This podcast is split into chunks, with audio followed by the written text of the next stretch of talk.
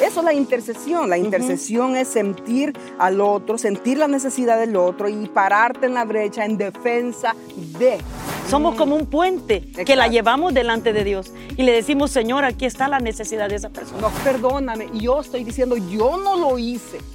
Pero, el intercesor dice, yo te robé, Señor.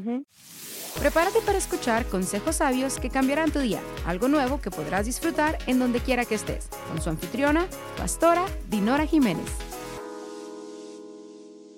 Y estamos hablando en este episodio acerca de la importancia de comunicarnos con Dios, los seres humanos, porque este mundo nos necesita con urgencia y más que nunca, ¿verdad, Pastora Rosy? Así es. Eh, Sabes que hemos estado hablando en el episodio pasado, hablamos acerca de lo que es la oración y dijimos que la oración es el medio de Dios para comunicarse con los seres humanos, porque Dios es tan poderoso y grandotote que Él, él buscó cómo hago para conectar con mis hijos. Y entonces encontró que a través de la oración es el medio donde nos puede hablar y nosotros comunicarnos con Él como hijos. Pero tú me decías algo bien importante, lo que es la oración, porque vamos a hablar, ya hablamos de la oración en el episodio pasado, si usted lo quiere ver, pero hoy vamos a hablar de la intercesión. ¿Qué te parece? La intercesión.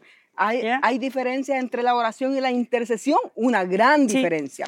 Porque la oración, les dije que es el medio en el cual yo me puedo comunicar con Dios, mi Padre, y Él se comunica conmigo. Es una tú dijiste, es una oración de dos líneas, de ida y de regreso. Pero la intercesión, ¿qué es la intercesión entonces? La intercesión es la acción de una persona que toma el lugar de la otra y se pone en su lugar en defensa, en súplica, guiando, guiado solamente por el gran amor de Dios y su grande misericordia por otros. Eso es la intercesión.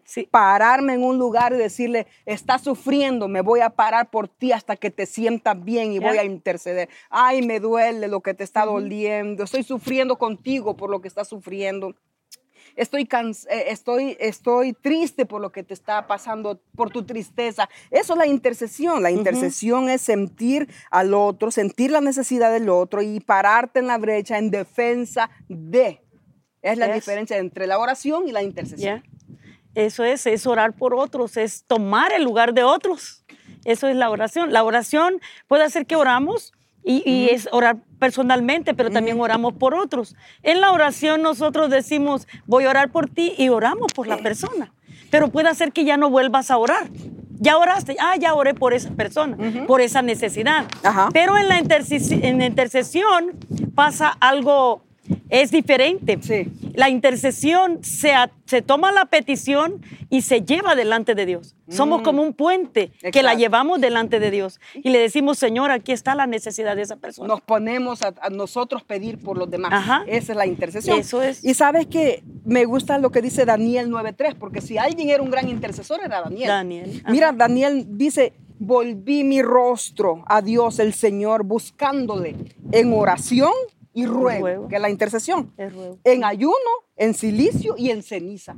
Lo que significaba el silicio y la ceniza era algo que se tumbaban allí por el dolor de, su pueblo, por, el, por un caso.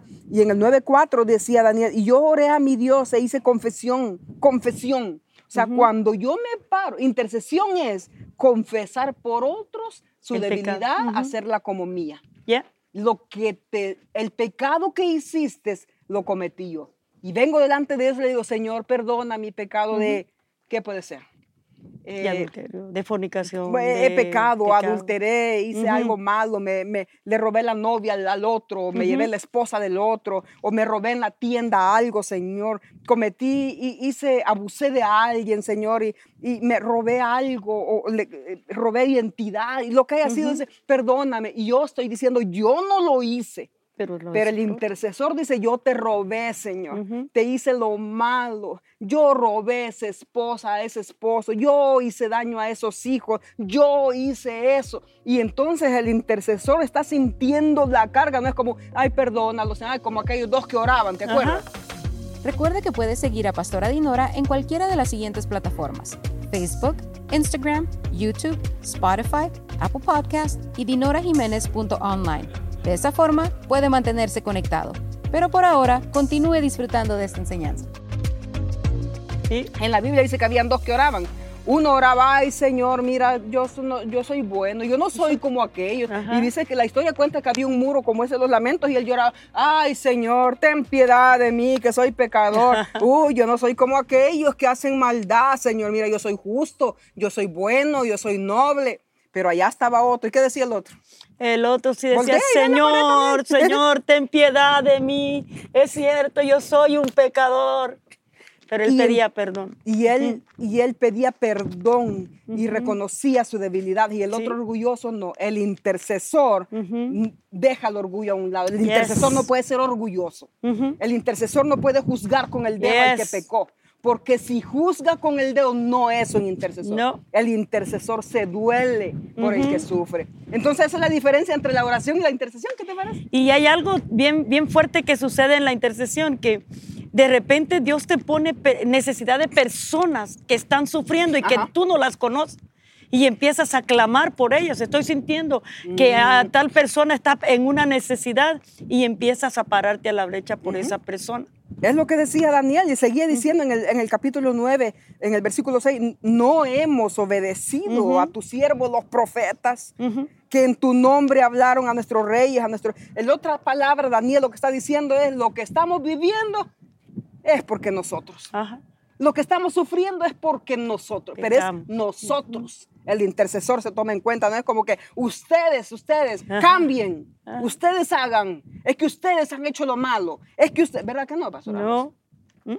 ¿Por qué? Sí. Porque el intercesor se pone en la brecha. Claro, tenemos que decir eso y siempre, eh, eh, eso les digo yo, cuando nosotros estamos pidiendo perdón, no dice, eh, perdónalo, Señor, Señor, lo que usted está diciendo ahí dice, perdón, te Mm. pido perdón porque hemos pecado, porque te hemos desobedecido, pero ahora venimos delante de ti pidiendo perdón. Ajá. Y llevamos delante de ti la necesidad de esta persona, Señor, que ha fallado. Sí ha fallado, Señor.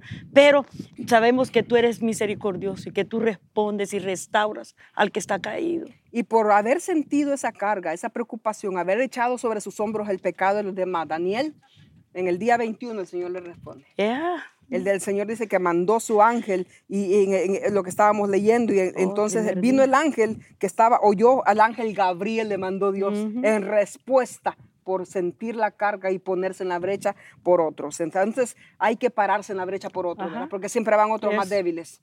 Y todos hemos pecado en este mundo. Claro. Yo te digo, nadie está excepto de pecado, Ajá. nadie está excepto, nadie es perfecto. No hay justo ni a uno. Una vez le dijeron a Jesús, Señor, justo. Ah, como a mí no me llames, no me llames justo. Justo ni uno. Solo mi paz. Solo mi Padre que está en los cielos. Ajá. Así que no juzguemos. Los intercesores debemos de saber que estamos en esta tierra. Si alguien cayó, nos debemos de doler. Sí. Si alguien se hirió, nos debemos de doler Sí. enseñarlos y guiarlos, no juzgar con el dedo. ¿Por qué? Porque solamente Dios es el que conoce todas las cosas. Así es. que te invitamos para que para el próximo episodio no te pierdas la, la próxima enseñanza que te vamos a dar, pero oramos para que el Señor te dé un corazón de intercesor, un corazón Amén. sensitivo, un corazón humano, un corazón Yes. noble y que sientas la carga de lo que todo el mundo está sufriendo en el día de hoy, ¿verdad? Amén. Sí, es cierto. Así que les bendecimos y esperamos que la próxima también no se pierdan la, la otra enseñanza que les traemos acerca de lo que es la guerra. La guerra. La guerra espiritual es lo que dijiste tú, es entrar al campo del enemigo Yes. violentamente Amén. y arrebatarle Yes. lo que ha robado a alguien o por lo que esté molestando, en un es. territorio, en un lugar, en una familia. Gracias por sintonizarnos el día de hoy. No olvides que puedes visitarnos en dinorajiménez.online o visitarnos en nuestras redes sociales. Puedes suscribirte a nuestro canal de YouTube Dinora Jiménez. Hasta la próxima.